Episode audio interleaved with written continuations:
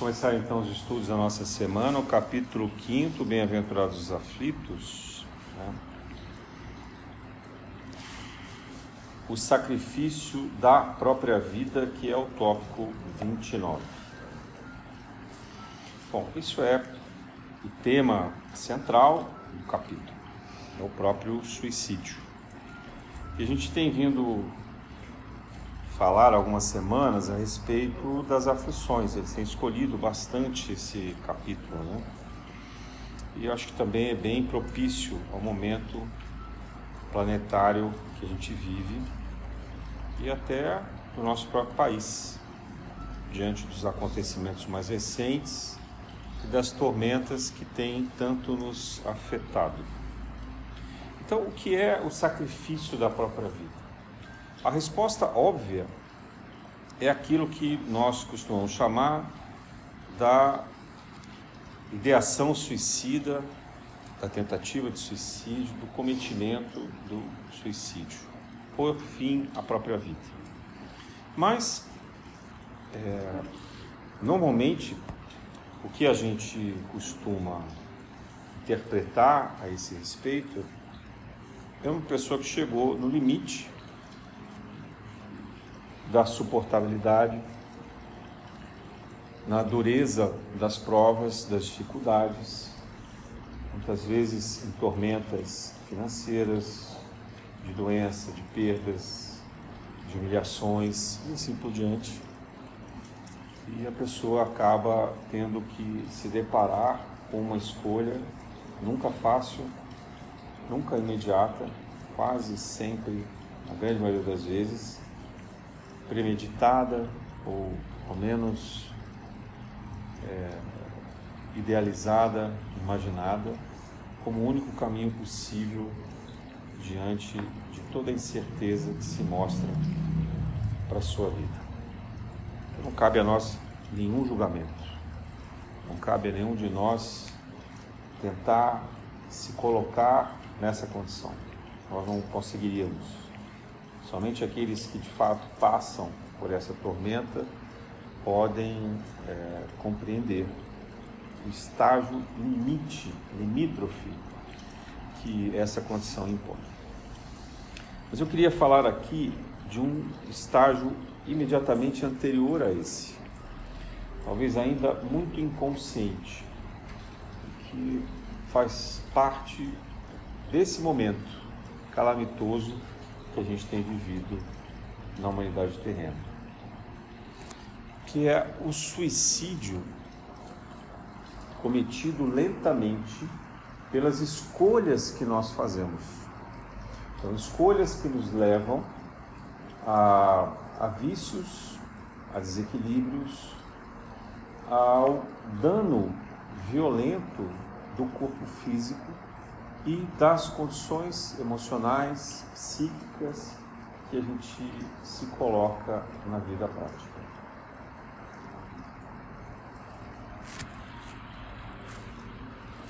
O... Muitos pensadores do século XX tentaram explicar os motivos pelos quais surgem as doenças psíquicas, as doenças mentais. Algumas escolas apontavam para as questões físicas. E às vezes a gente de fato vê um aspecto químico ou bioquímico que pode aumentar drasticamente o efeito psíquico que nós temos. Né? Então, vou dar um exemplo. O alumínio é um produto bastante utilizado nos desodorantes. E na nossa cultura, as panelas são também de alumínio. Nós temos também alumínio nas latas de bebidas em geral. Né? Então o alumínio é muito presente.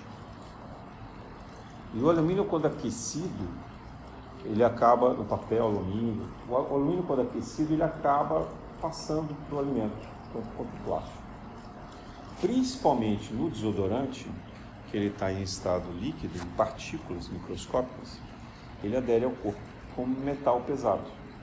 Isso acaba afetando o nosso humor, a nossa irritabilidade. Então, médicos que trabalham com ortomolecular, ou seja, com a medicina que tenta fazer o equilíbrio bioquímico do corpo, uma das primeiras recomendações é que a gente troque o nosso desodorante. A gente deixe de utilizar esses desodorantes industrializados. Quanto maior a duração, né, da, o efeito de proteção que se chama, maior a intensidade desse alumínio, maior a contaminação que nós temos de alumínio. Mas o alumínio é apenas um dos exemplos. Por exemplo, também o mercúrio dos que contém principalmente nos peixes, nos crustáceos.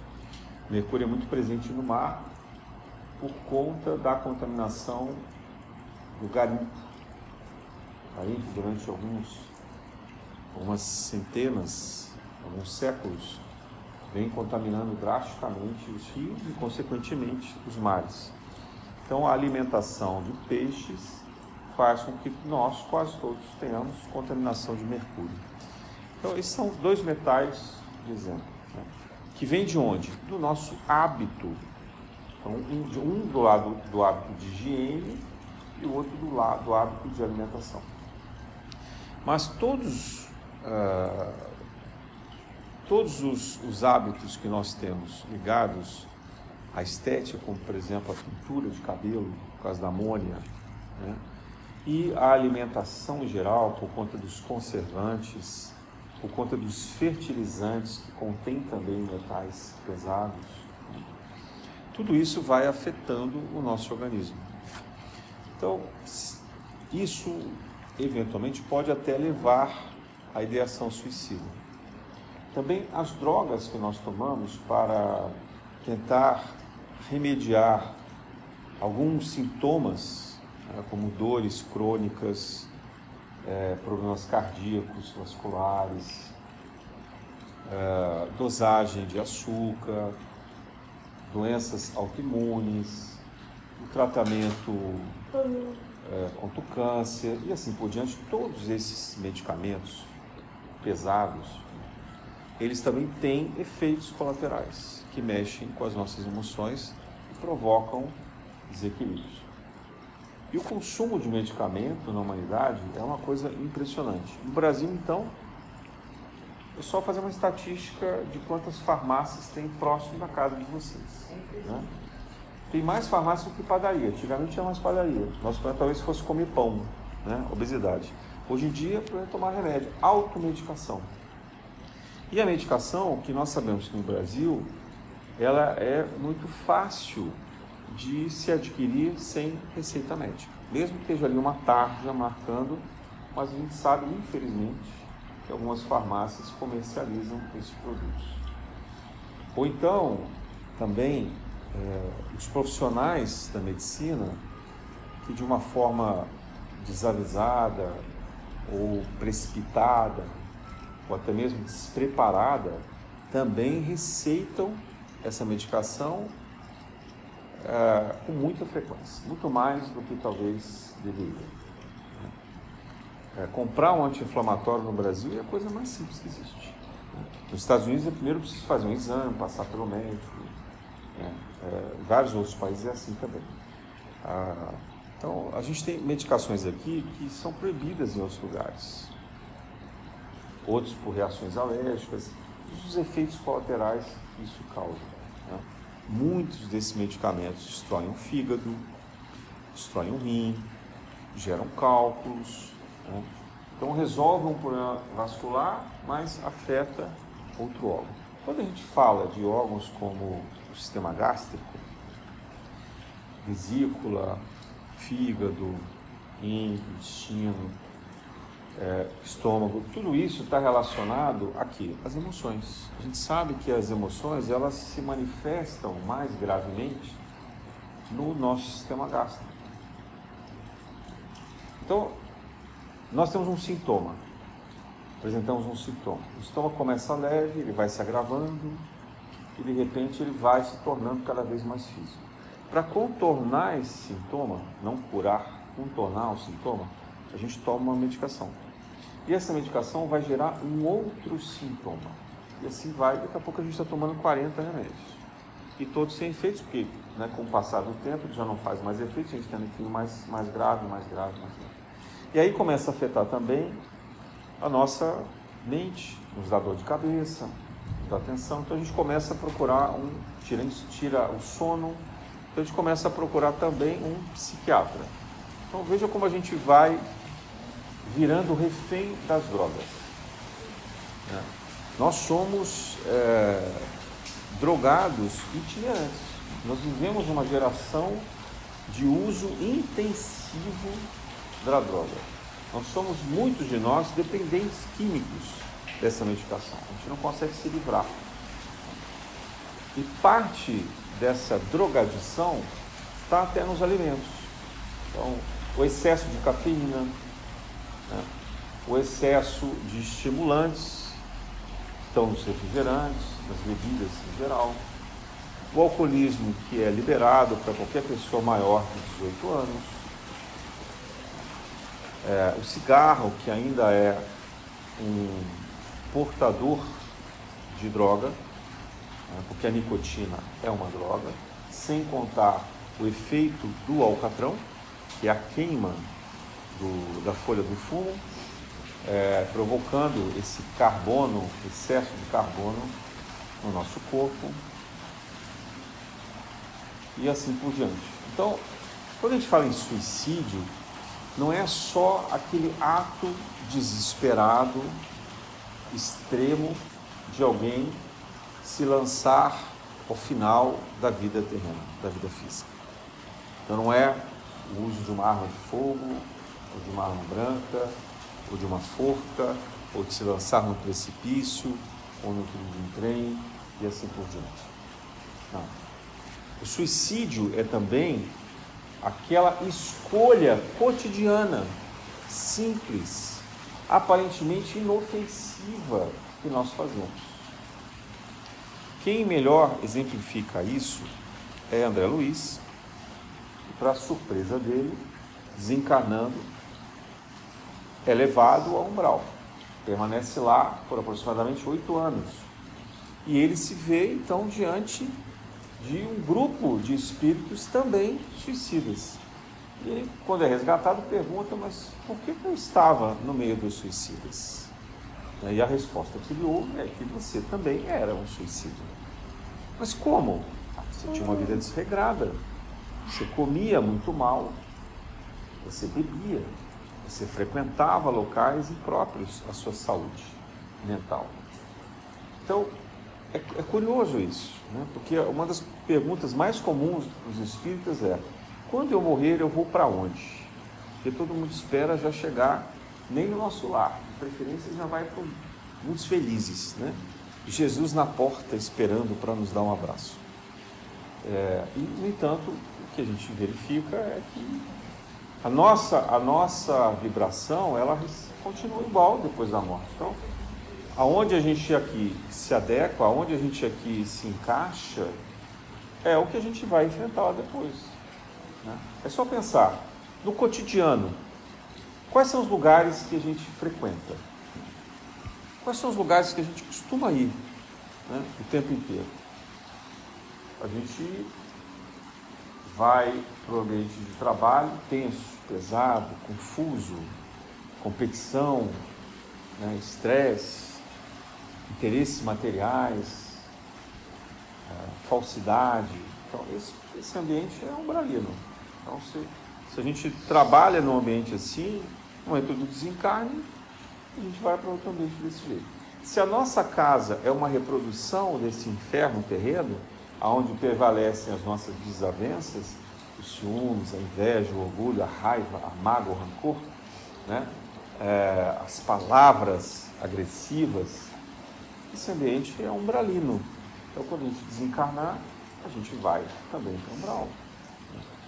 Se no momento de lazer as nossas escolhas são também para locais muito agitados, muito instáveis, de muita preocupação material, de muito consumo, isso também é um ambiente umbralino. Quando a gente morrer, a gente vai para lá. Só que ao invés de enxergar por exemplo, um shopping center todo arrumado, perfumado, a gente vai ver a dimensão real das energias que estão ali.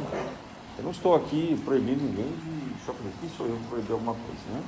Só estou dizendo, alertando que nós somos levados para os locais aonde nós hoje frequentamos. E vamos repetir a, as práticas de alimentação, de convívio e de hábitos que nós temos aqui. Né? Então, só que aqui, por exemplo, se nós fumamos, é, quando a gente desencarna, ao invés de fumar sozinho, a gente vai enxergar todos aqueles que já fumam com a gente hoje. Então a gente vai acender um cigarro, um cigarro imaginado, plasmado, obviamente, na nossa mente, e ali estão 50 indivíduos fumando com a gente. Né? E nos convidando assim, ó, agora já que está só plasmado, você não consegue sentir o cigarro de verdade, vamos ali no lado daquele fulano que ele sim está encarnado e está fumando, vamos fumar com ele. Então, aquela comunidade se desloca para o fumante.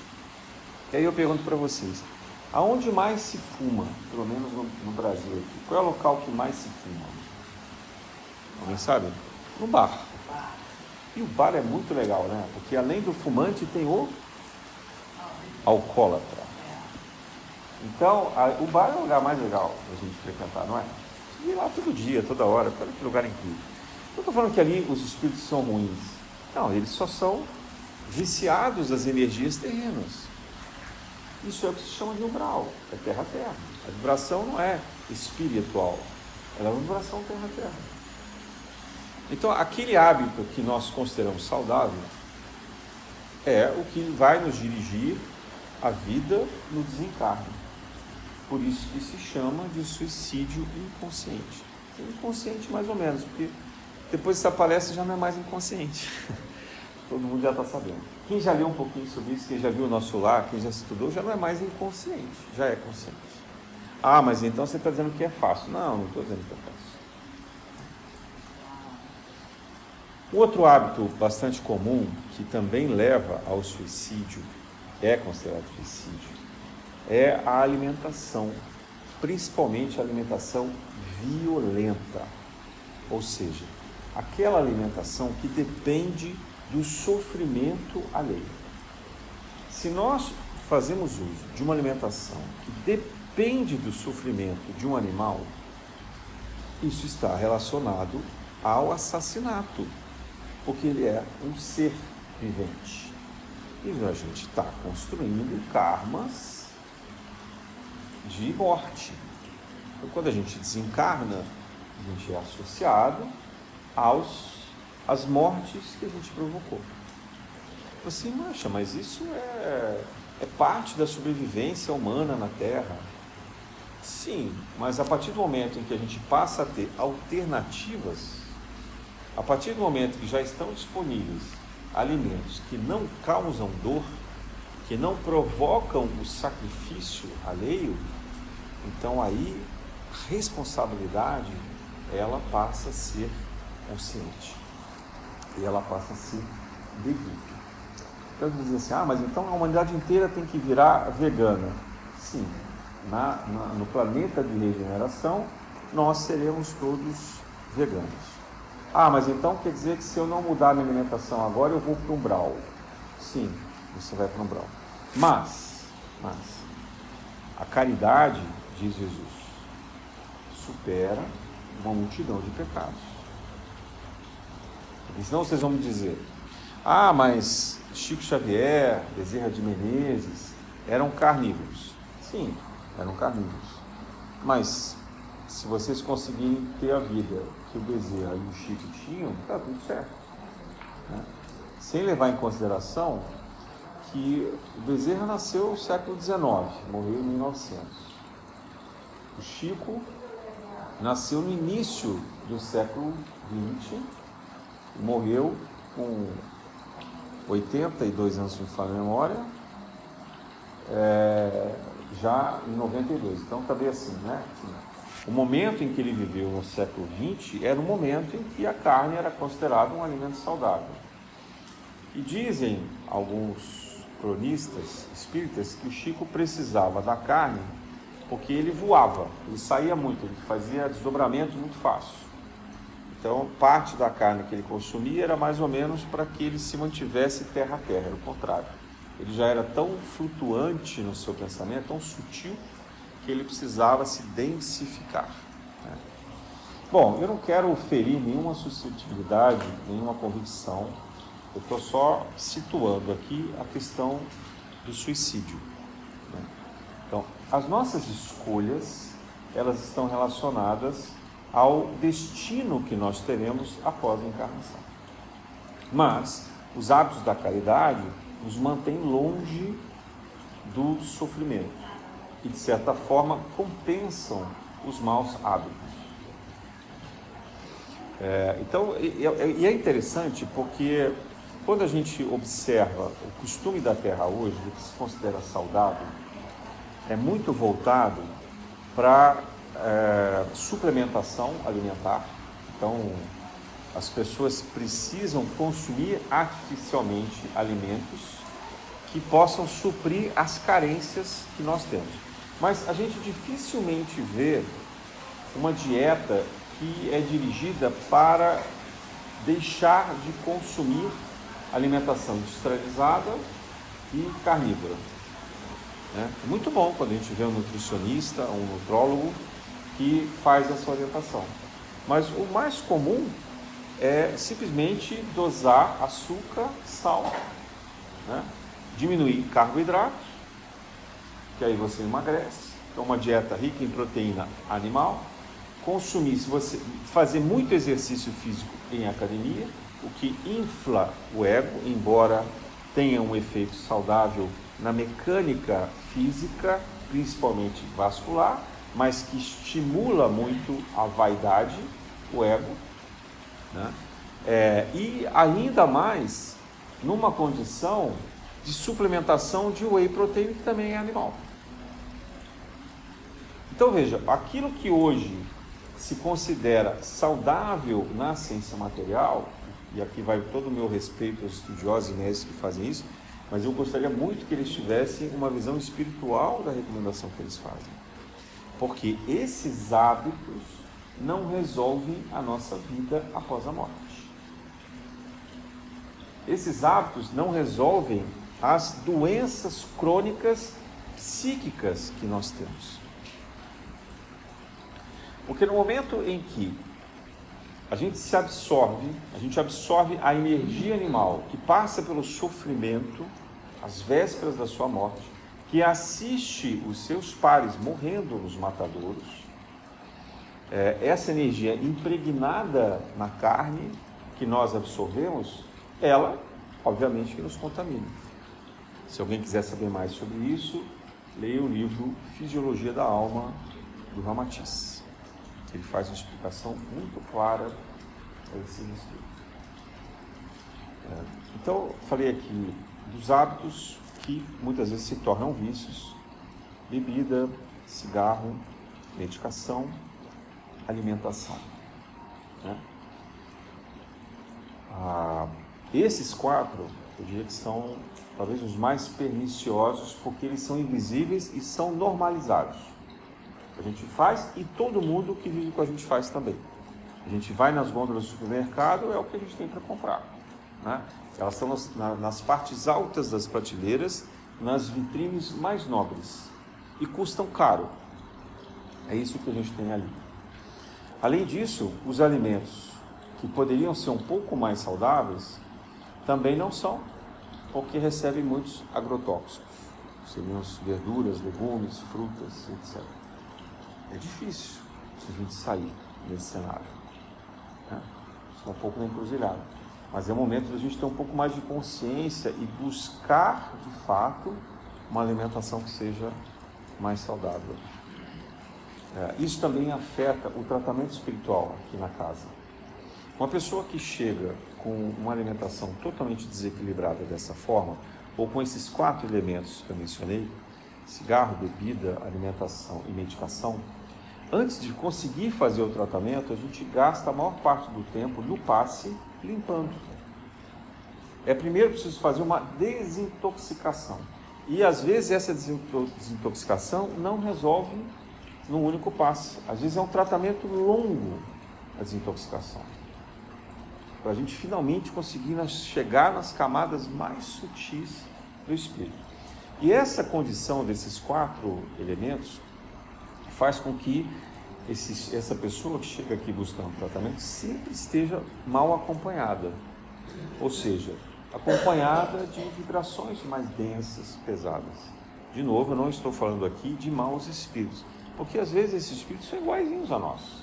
Os espíritos até que tinham uma vida razoável encarnados, mas que dependiam muito dessa condição terrena. Eu não falei aqui de forma pensamento, não falei aqui de viciações mentais, só físicas. Né? Por quê? Porque esses quatro elementos provocam também esse desequilíbrio psíquico. Né? Atrapalham o sono. O sono, uma noite mal dormida, gera irritabilidade, gera cansaço crônico. A gente acorda, o que a gente faz? Desconta no primeiro que vem. Bom dia, coisa nenhuma, né? para não falar nenhum palavrão.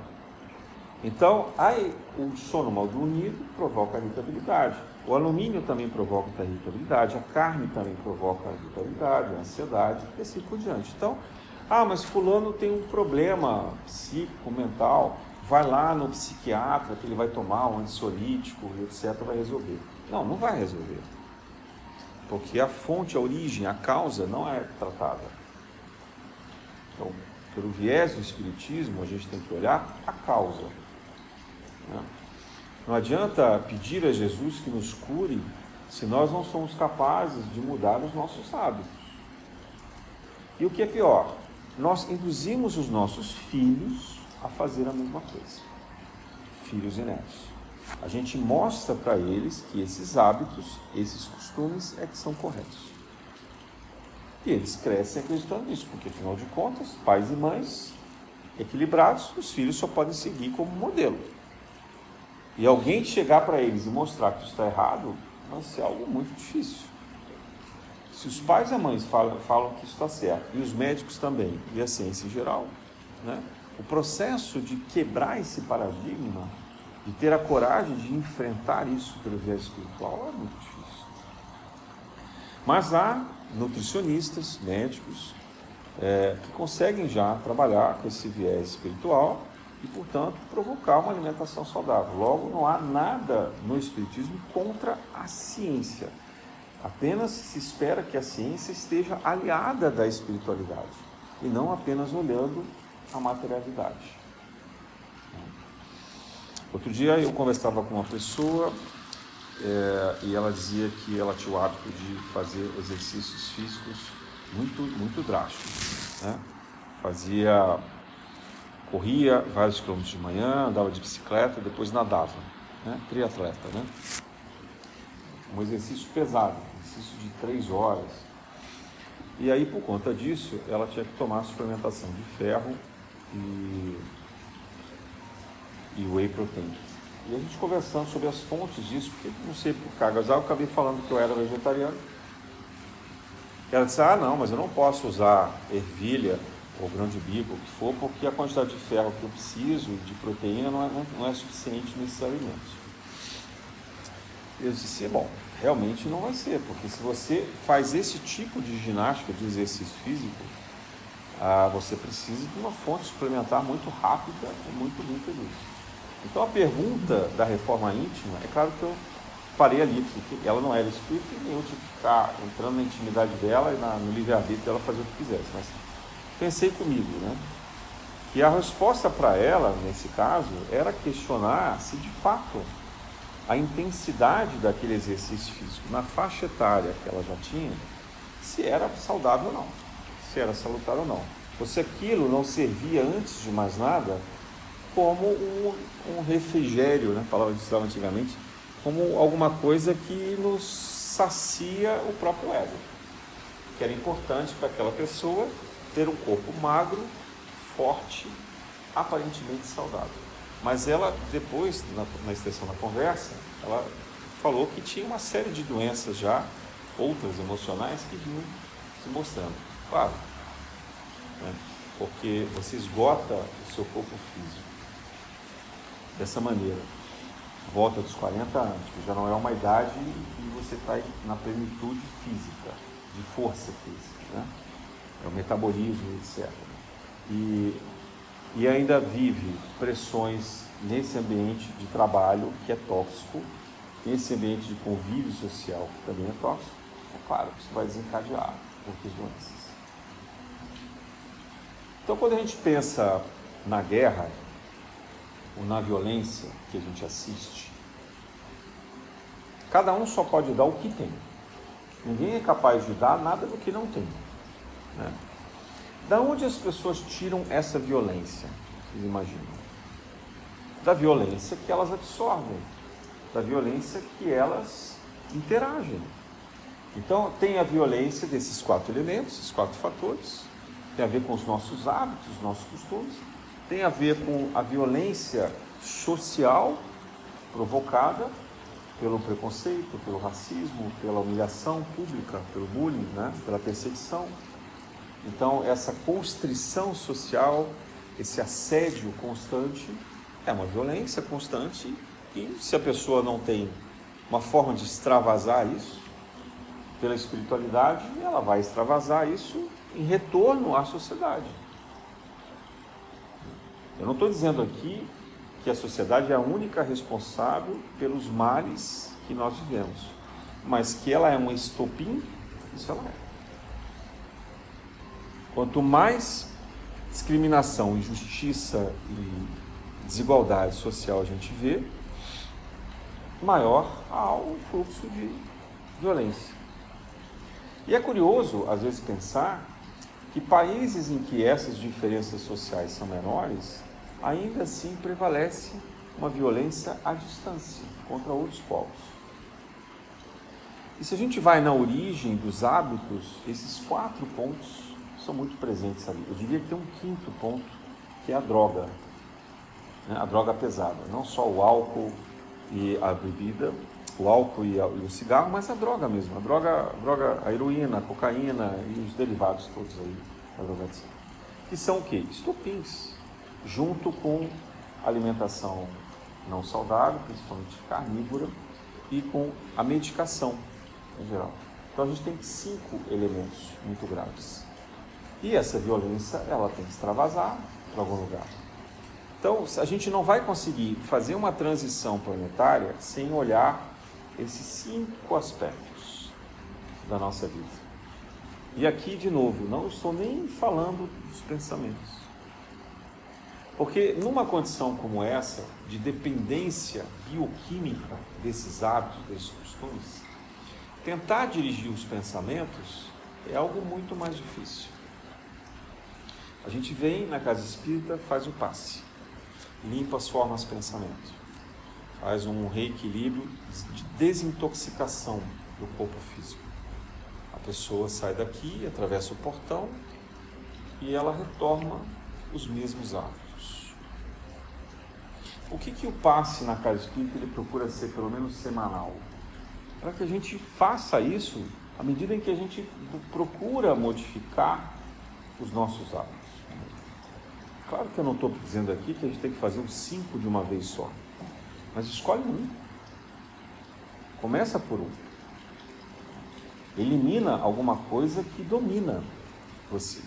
Porque afinal de contas, a liberdade é um ato de autonomia. É um ato de dignidade para consigo mesmo. Nós precisamos ter força e coragem de dar o passo da autopreservação e não da autodestruição.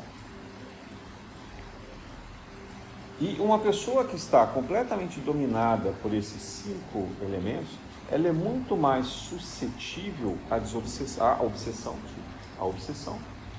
E, consequentemente, a um desastre como o próprio suicídio definitivo, abrupto, que coloca fim à vida terrena. Então, lidar com o suicídio não é apenas fazer tratamentos terapêutico. Lidar com o suicídio é olhar para dentro dos costumes que a nossa sociedade, que a nossa família nos impõe e que a gente aceita, que a gente normaliza. A gente acredita que isso são hábitos normais. Claro que tem outros, que todos nós já sabemos. Qualquer coisa que nos incite à violência, ao desequilíbrio, ao desamor, é um hábito que nos induz, de alguma forma, ao suicídio. Mas esses, em especial, são os mais comuns na nossa sociedade. Esses, em especial, são aqueles que, de fato, produzem em nós as doenças invisíveis que vão se alojando, que vão se modificando. Né? Começam assim, doutor, eu estou com muita enxaqueca, eu não consigo resolver. Aliás, uma das coisas mais difíceis da medicina resolver é a enxaqueca. Porque dor de cabeça pode ter tanta causa, tanta coisa. Né? Os médicos avançaram muito até nessa pesquisa. Mas é, eles não chegam nas causas, nessas cinco causas que a gente falou. Dificilmente eles conseguem detectar. Eles fazem uma anamnese, né? Perguntar, ah, fala um pouco sobre os seus hábitos. Você vai dizer, ah, bebo socialmente, não fumo, já fumei ou fumo pouco, né? Fumante dificilmente vai dizer, não, eu fumo 40 cigarros por dia. Né? Eles costumam dizer assim, não, eu fumo moderadamente. É, como quem bebe também costuma dizer que bebe moderadamente. O que é o moderadamente? A alimentação, não, eu procuro ter uma, uma dieta ótima. Né? Se ele fosse ver a, a dispensa da casa, como é que você sabe se a pessoa. Como é que você vai saber se você se alimenta bem? Vou, vou dar uma dica para vocês. Abre o armário da dispensa de casa e a geladeira. Me diz o que tem lá dentro. Se for mais coisas mortas e processadas, então vocês estão se alimentando muito mal.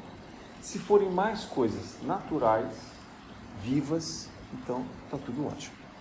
E se for orgânico, aí está perfeito. Então esse, essa é a balança. Não precisa fazer uma entrevista longa, porque a gente consome o que está lá em casa. E se vocês têm hábito de comer fora, aí não precisa nem perguntar, porque o que, que a gente come fora? Fritura, carne, né? e uma comida que feita, refeita, reaproveitada para muita gente. Então, não pode ser tão saudável assim e normalmente acompanhada de algum suco doce ou refrigerante ou bebida alcoólica. Então, comer fora é um pedido para catástrofe, né? infelizmente. infelizmente. Porque nós não temos hábitos de procurar restaurantes que sejam de fato naturais. Porque a gente chama de buffet ou buffet natural, não é natural. É difícil achar, muito difícil. Então, a, se a gente quer saber como é a nossa vida e o prognóstico para onde a gente pode ir é olhar a nossa dispensa e a nossa geladeira. Então, onde começa a reforma íntima? No mercado. A reforma íntima começa no supermercado. Não compra mais bebida, não compra mais cigarro, não compra mais alimento processado. Diminui, eu sei que é difícil, diminui. Vai continuar consumindo, mas compra menos alimento processado. É, procura comprar o máximo possível de alimentos vivos, alimentos naturais e, se possíveis, orgânicos. E vão substituindo. Procurem um bom nutricionista, um bom nutrólogo que possa dar as indicações equilibradas, fazer essa transição. Não precisa parar do dia para a noite. Então, começar por esses hábitos ajuda muito, porque isso refresca a mente, te diminui a ansiedade, melhora o sono, diminui os problemas vasculares, diminui as inflamações internas do intestino, fígado, diminui os cálculos, vesícula, rim, né? Melhora o pH, o equilíbrio sanguíneo, diminui a taxa de açúcar e assim por diante. E aí, fazendo isso, a medicação, ela naturalmente será reduzida. A gente nunca pode começar parando a medicação, porque senão vocês vão ter um infarto, vão ter um, né, um AVC, alguma coisa grave, aí é pior. Os hábitos iniciais que têm que ser mudados são aqueles ligados principalmente ao consumo alimentar. associados também ao cigarro e à bebida. Esses três são os primeiros passos, porque eles desencadeiam o uso de medicação e levam à drogadição mais pesada. Uma pessoa que chega na droga, na drogadição, na, na droga pesada, ela não vai ali porque ah, acordei bem hoje, estou me sentindo ótimo, maravilhoso, e eu resolvi usar uma heroína. Né? Não é assim. Quer dizer, o uso da droga, ele já tem uma questão pessoal por trás. Ele tem um convívio, ele tem uma queixa, às vezes social, uma questão existencial. Então, para essa postura, essa mudança, começa no hábito daquilo que a gente considera normal. E o próprio exercício físico, que é muito importante para todos nós, ele também tem que se afastar um pouco daquilo que leva demais à vaidade, que exagera demais a produção de hormônios e de endorfina para uma satisfação imediata do cérebro. Tem muitas pessoas que chegam a ficar viciadas em endorfina. A pessoa não consegue não correr, não consegue não ter um exercício drástico, porque aquilo é que dá o prazer intenso para ela. Ela transfere toda a libido para o desgaste físico. Mas aí tem dor no joelho, dor na coluna, trauma aqui, trauma ali, rompimento de ligamento. Né? Será que é assim? Será que isso é saudável? Eu estou questionando isso pelo aspecto espiritual. Cada um faz a sua vida o que achar que tem que fazer. Mas eu acho que no aspecto espiritual a gente começa a entender um pouco desse suicídio escondido, porque tudo que a gente faz que desequilibra o nosso corpo físico é uma forma de resposta irresponsável à oportunidade encarnatória que nós temos.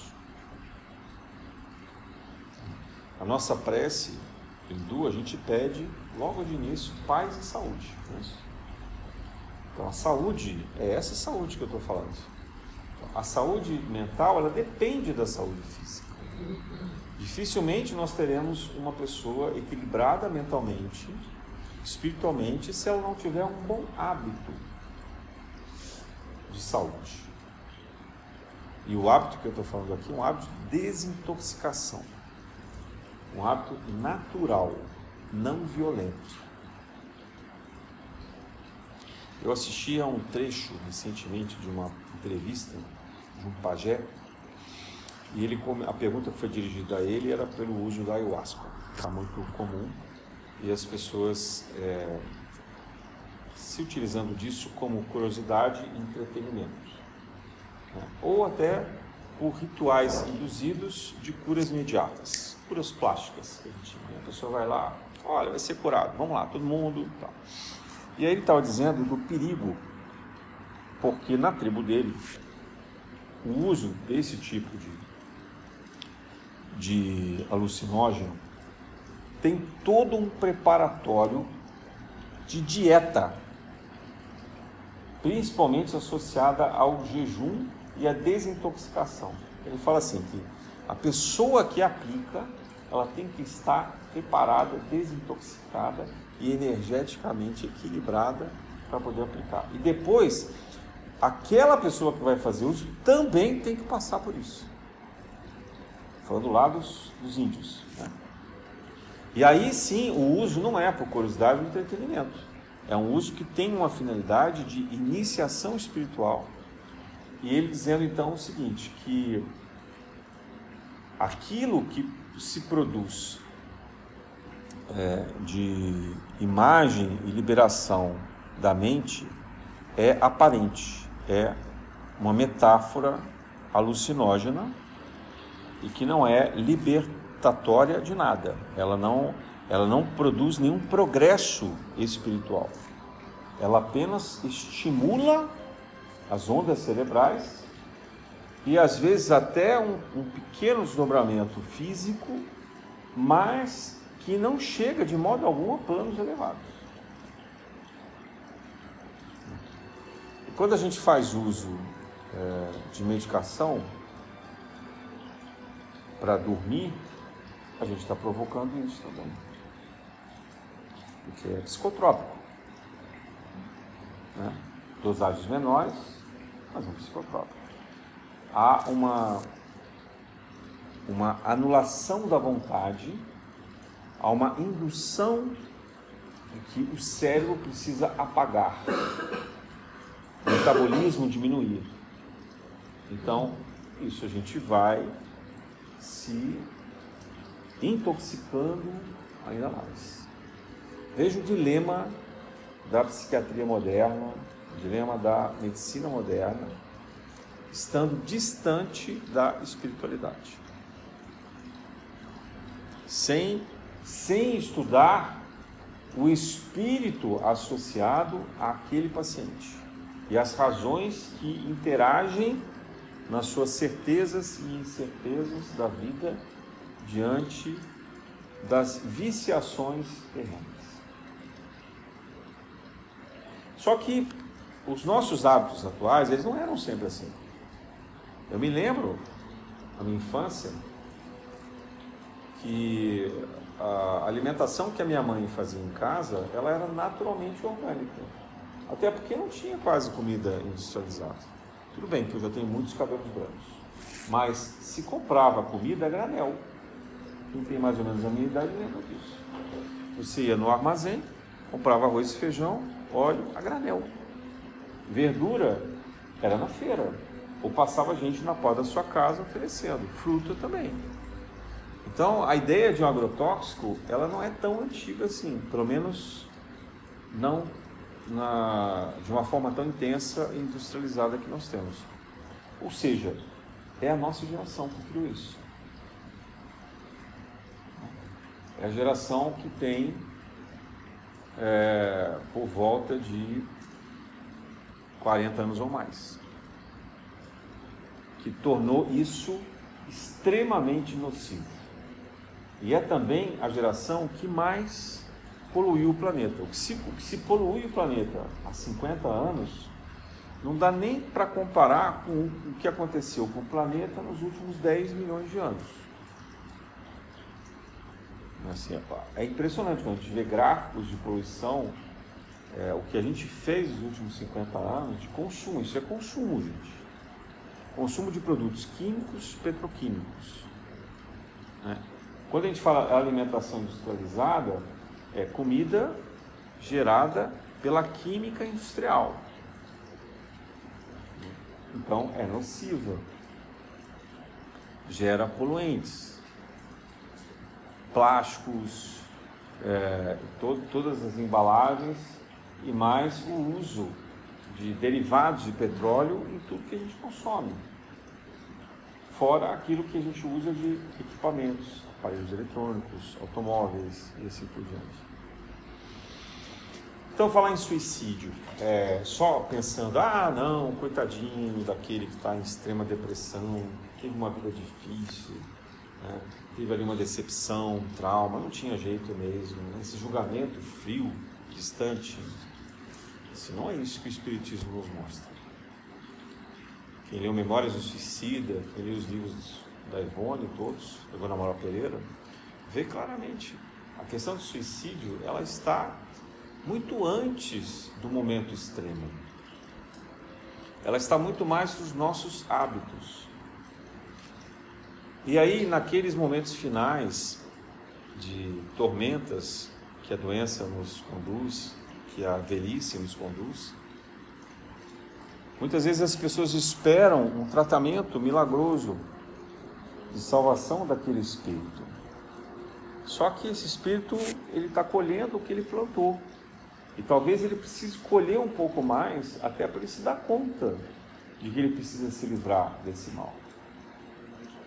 Porque durante também muitas encarnações a gente se preocupou com a questão do desamor alheio, a violência, a guerra que nós mencionamos, né?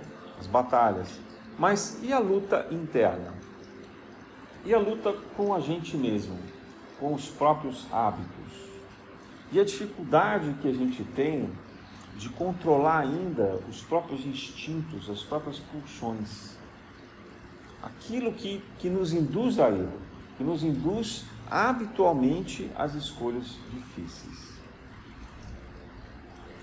Aquilo que nos faz refletir de fato se o preço a se pagar pelo estilo de vida que nós escolhemos é um preço justo para nós e para a sociedade. Porque não é fácil mudar de vida, mudar de trabalho, mudar de carreira, mudar de forma de alimentação, de estilo de alimentação. É deixar um vício, deixar um hábito intenso. É muito mais fácil fazer esse consumo rápido, barato. E a gente vai se cada vez mais se permitindo que máquinas controlem esses nossos hábitos, nos induzindo a essa condição de normalidade que não leva ao espiritual. Duas coisas incríveis que vieram do Oriente, que serviriam muito para a nossa espiritualidade, que era a meditação e a yoga, por exemplo, hoje são extremamente materializadas. A yoga virou um exercício físico de fortalecimento, né? e a meditação, o mindfulness, que serve para que a pessoa se concentre melhor no trabalho, que ela consiga ter mais criatividade, né? Então ela não tem nada, um elemento espiritual. Completamente desconectado da espiritualidade. E aquilo que a gente considera como caridade virou algo insano. As pessoas preferem fazer caridade, às vezes, como filantropia. Tudo bem, eu sempre digo, a filantropia é extremamente necessária e importante.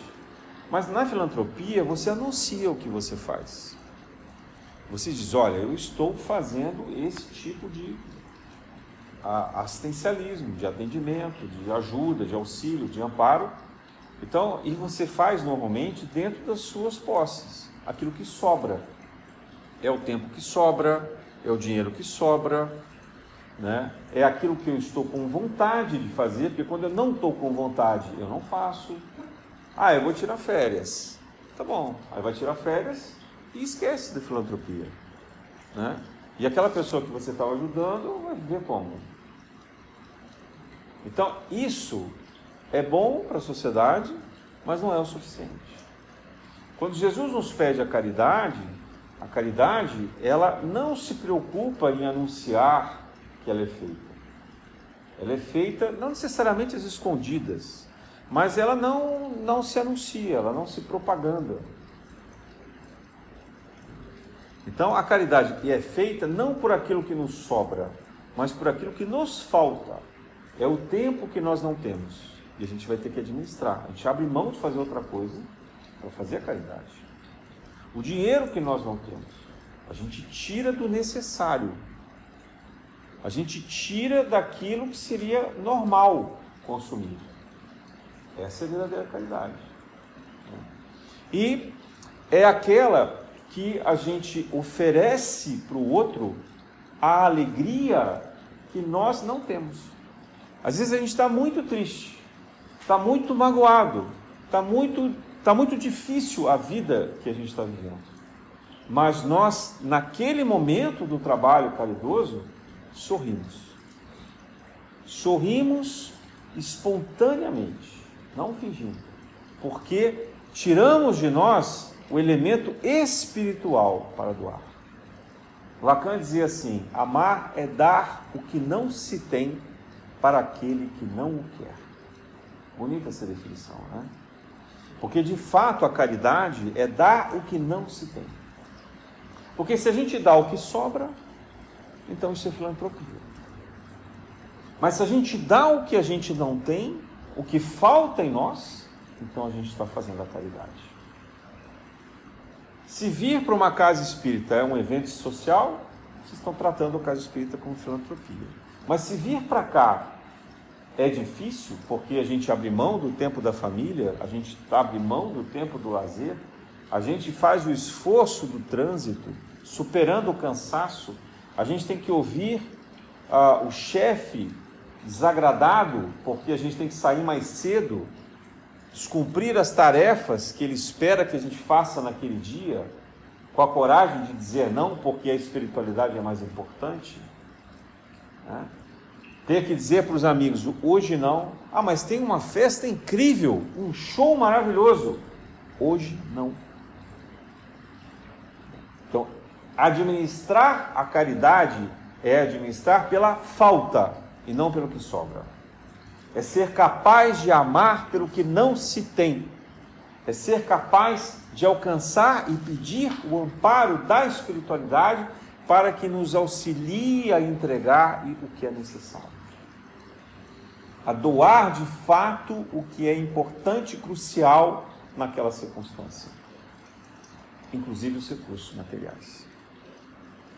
Então, a nossa sociedade, ela preza, de certa forma, pela filantropia. Né? Mas a filantropia não é o óbolo da viúva. A filantropia é o tilintar do fariseu rico que joga as moedas naquele coletor de lata, de bronze, que faz muito barulho e todo mundo enxerga e diz: Nossa, como esse cara é bom, olha quanto dinheiro ele doa para o templo. Então, essa reflexão é que transforma. E é justamente essa caridade que compensa os maus hábitos. E tem mais. Quando a gente se deixa levar por essa caridade espontânea, a caridade que falta e não a que sobra, aqueles outros hábitos passam a ter menos importância. E cada vez mais a gente vai se vendo distanciado daquilo, até socialmente. Eu ainda me lembro dos dias em que eu parei de ser convidado para ir em churrasco. Porque eu devia ser o chato. Não comia carne, não queria beber muito. Mas eu queria churrasco. Né? Eu podia ir lá levar a minha comida, meu alimento, que todo mundo adorava. Todo mundo comia mais. Eu tinha que levar para quatro, cinco pessoas a mais, porque todo mundo quer comer a minha comida. Né? Mas é, eu provavelmente viria chato, porque não eram os assuntos que eles queriam lidar, não eram os atos que eles queriam fazer. A gente precisa estar preparado a aceitar essa condição. Precisa estar preparado a estar aberto à mudança interior, à reforma íntima. E, portanto, preparar aquilo que virá no momento seguinte no nosso desencarne, para que não seja o suicídio inconsciente ou até consciente mas que a gente possa chegar de fato de braços abertos para a dimensão do amor e ser recebidos por aqueles que nós ajudamos de todo o coração pela nossa falta. Na graça de Deus.